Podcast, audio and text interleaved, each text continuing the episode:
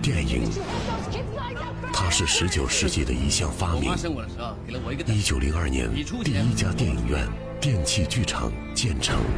电波。一八八七年，德国物理学家赫兹证明了它的存在。现在我们使用它，FM 九一点二，声音里的电影，你就是自己的导演。电气剧场的电波正在播出。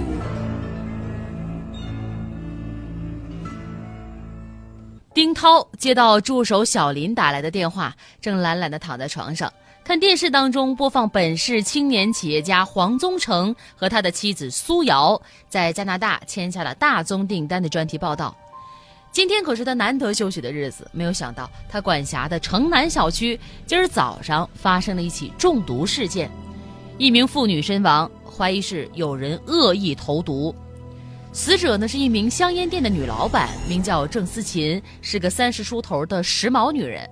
她在路边小吃摊儿吃了一份鸡蛋饼之后啊，就出现了中毒的症状。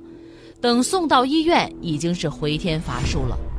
经法医鉴定，郑思琴的呕吐当中有毒鼠强的成分，但是她吃剩的鸡蛋饼油卷当中没有毒。案情有些复杂，丁涛带着助手小林去了郑思琴家中取证。这个郑思琴不就是开了个小香烟店吗？这年的收入也有限呢，哪儿来这么多的钱住这么高档的小区啊？呃，郑思琴有个姐姐在国外，每个月呢都会寄回来大概五万块钱。不过这个姐姐呢从来没回过国，所以，嗯，我也不认识啊。丁队，根据化验结果。发现这个郑思琴随身携带的口红里面是含有这个毒鼠强成分的，这毒是用一根很细的针孔给打进去的，所以说口红的头上是没有毒的，只要用了一段时间才会接触到毒药。那这样看来，下毒的人非常了解郑思琴的生活习惯。郑思琴的丈夫阿江，我们目前来看怀疑可能性最大。但是根据我们前期的一个调查了解呀，夫妻两个平时挺恩爱的，结婚已经有几年了，也没见见混过什么脸。这个口红，呃，我们也调查了，是阿江说三天之前有一个叫什么萍姐的小姐妹，把郑郑思琴拉去逛街，回来之后就用上的。好的，这个情况我知道了。萍姐，那，你认识这个萍姐吗？嗯，丁警官，我不认识啊。我只知道我老婆有这么一个小姐妹，她们相互之间从不串门有的时候约会去逛街，我曾经还问她，我说这个萍姐是谁？她说那是小时候的玩伴。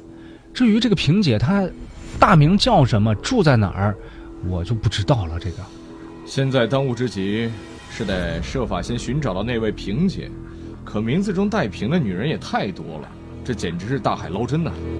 就在警方一筹莫展的时候，城北小区又发生了一起毒鼠强中毒事件，中毒者也是一位三十四岁的妇女，名叫王乐平。一听到王乐平这仨字儿，丁涛心中猛然一震呐，这位王乐平会不会就是那位萍姐呢？王乐平和丈夫刘忠没有正当职业，两个人都是麻将一族。这一天啊，王乐平和往常一样，睡到中午才起床，拿了袋牛奶就去麻将场。谁知他刚坐到麻将桌前，就突然摔倒了，然后浑身抽搐，没送医院就一命呜呼了。经过调查取证，发现毒鼠强竟然下在了王乐平养颜口服液当中。这盒养颜口服液一共有十支，王乐平每天是起床之后吃一支，服用了十四天，吃剩的空瓶还在盒子里。不过只在其中的一个空瓶当中检测到了毒鼠强残留。在这个空瓶的塑料盖当中呢，有一个很不显眼的小针眼儿，想必是有人用很细的注射器把毒液注入瓶中。王乐平呢，刚好在今天服用了这支口服液。有机会接触到口服液的，一定是这个王乐平身边的人。王乐平的丈夫刘忠值得重点怀疑一下。看来我们得去会会这个刘忠啊。丁队啊，根据我们的调查呀，他们。夫妇的兴趣也是相投的，没有什么工作，天天搓麻将，两口子还算恩爱。而且我觉得这个刘忠下的毒，那他完全可以在事发之后把那个有毒的小空瓶，甚至是整盒的口服液给它处理掉，这样不就不留下任何痕迹了吗？也是啊，同样是用注射器下毒，两起投毒案的作案手段非常相似，会不会是同一个人做的呢？那如果这个凶手是同一个人，那凶手必定同时和郑思琴、王乐平都很亲密。先会会刘忠再说吧。刘忠啊，啊，你能不能给我们说说你们家的收入情况啊？呃，丁警官，这我我老婆她有个姐姐在国外呢，每个月都会给我们五万块钱。他那个姐姐在哪个国家？怎么和她联系？有没有他的资料呢？嗯我我老婆生前她也不让我多问，我就也从来没见过她这姐姐。哦，那你认不认识一位叫郑思琴的女人啊？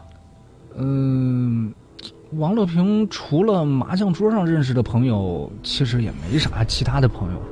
呃，只有一个叫小琴的人，两个人偶尔会打打电话，但是我也没见过这小琴。嗯嗯，我记得三天前吧，三天前的晚上，小琴打电话，然后约王乐平出去逛街，回来的时候，就拿着这瓶口服液呢。哦，这样吧，你能不能给我们提供一些王乐平以前的照片啊？哦，这这没问题，这没问题。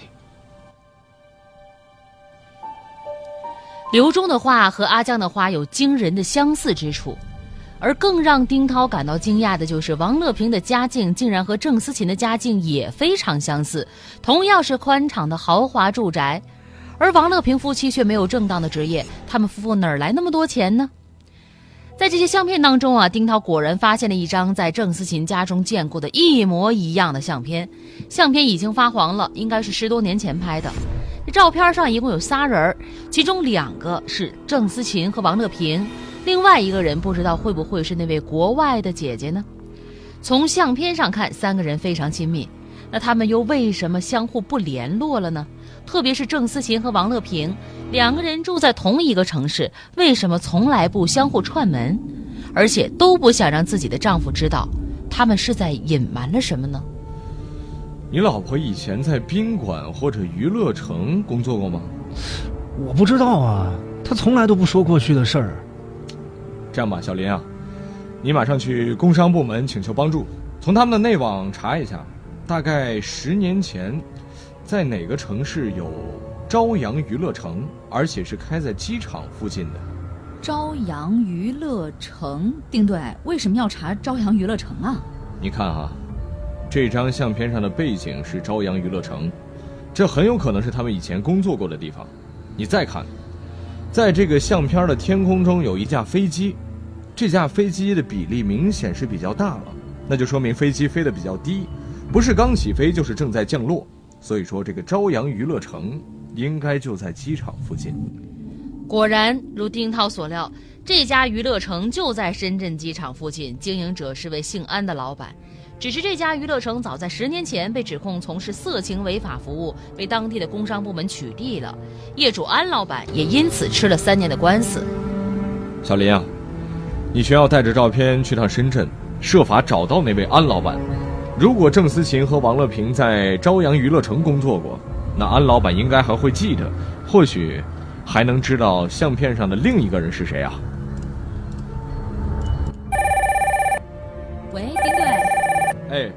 我在深圳找到了安老板的家，可是安老板刑满释放之后，他又染上了毒瘾，三年前就毒发身亡了。就这样，线索再次中断了。丁涛决定从国外那位姐姐的身上下手。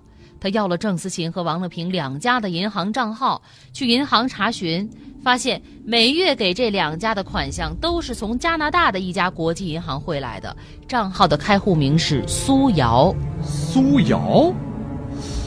几天之前，我好像在电视新闻中看到过青年企业家黄宗成和他妻子苏瑶，他们签下了加拿大大宗订单。有一个报道，这个苏瑶会不会就是那个苏瑶呢？黄宗成的妻子，要是他的话，他的确有每个月给郑思琴、王乐平每人五万元的实力啊，而且他经常飞往加拿大，应该持有加拿大的银行账号。但是那张相片是十年前拍的，相片上的每个人都有了明显的变化，那照片上的这个人到底是不是苏瑶呢？如果这个苏瑶是那位给郑思琴、王乐平汇钱的姐姐，那她为什么要给他们钱呢？而且她明明是在国内，又为什么要假称在国外呢？如果她是凶手，这个杀人的动机又是什么呢？这个时候，丁涛决定去拜访黄宗成和苏瑶夫妇一探虚实。啊，您好，哎，你好，你好，请问您认识郑思琴和王乐平吗？郑思琴、王乐平，哎，这名字有点耳熟啊。不过，不过我想不起来是谁。哦，呃，这个您看一下。呃，这个是你们三个人十年前的合影，难道你忘了吗？啊，我有，是我吗？这 样这样，我不记得。他们他们是好姐妹，以前在深圳打工的时候认识的。你怎么知道？啊，你是不是见过他们了？他们，他们和你说了什么？我没有见过他们两个人，不过这事儿我本来就知道啊。他们当初在深圳的朝阳娱乐城做事儿。他们是不是握住了你的什么把柄啊？所以你才要置他们于死地？什么？他们两个人死了吗？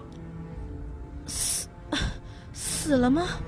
这这我真没想到。我们我们已经好久没有见过面了。在前往加拿大的前一个晚上，你是不是打电话给郑思琴，约了他和王乐平相见吗？你还送给他们每个人。一个小礼物，那口红跟口服液不是我送的，我又没说你送他们什么礼物，你怎么知道我说的一定是口红和口服液呢？我，哎呀，我，既然这样，我来替你说吧。十年前，你和郑思琴、王乐平三个人一起去深圳打工，一时找不到工作，无奈之下，只好在朝阳娱乐城当起了三陪女。那张三人行的照片儿。就是在那个时候拍的。后来你们三个人回到老家，各自嫁人成家了。你和你的丈夫辛苦创业，终于创出了一片天，成为有名的企业家。看着丈夫越来越有成就，你心中的恐惧感也就越来越强烈，担心黄宗成知道你不光彩的过去，嫌弃你。我，您瞎猜什么呢？您知道你以前秘密的人只有郑思琴和王乐平了。于是你找到这两个人，和他们立下了君子协定，给他们每人每月五万块，让他们为你守住秘密，不但不能去找你，还不许对别人说认识你，就连他们的丈夫也不能说，是不是啊？这个郑思琴跟王乐平，他们确实答应我了，但是他们也不希望自己的丈夫知道他们的过去呀，所以。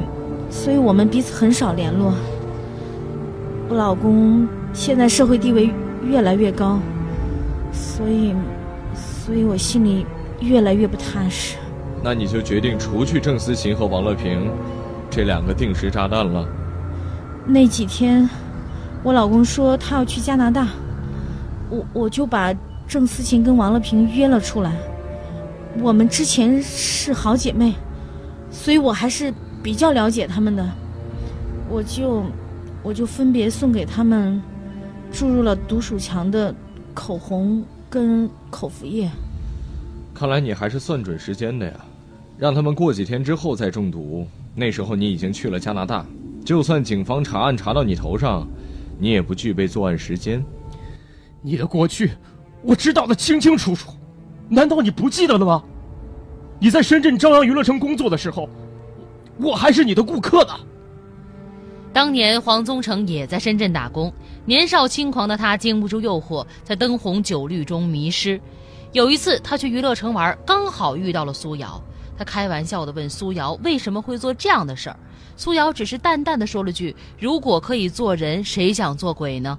他把这儿当成了地狱，受尽磨难，只为有一天拼出自己的天堂。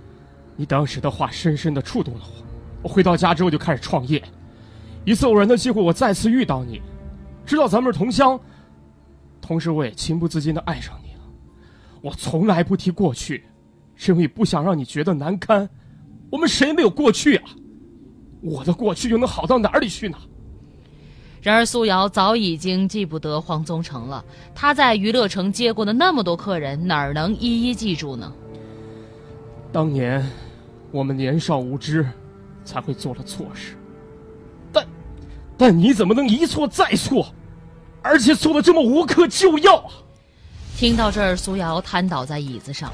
到了这个时候，他终于明白，做人是错不得一步的，一步踏错，满盘皆输啊！感谢各位的收听参与，电器剧场的电波直播是每周一到周五的十三点，回听往期可以下载蜻蜓 FM 客户端，搜索“电器剧场”的电波即可。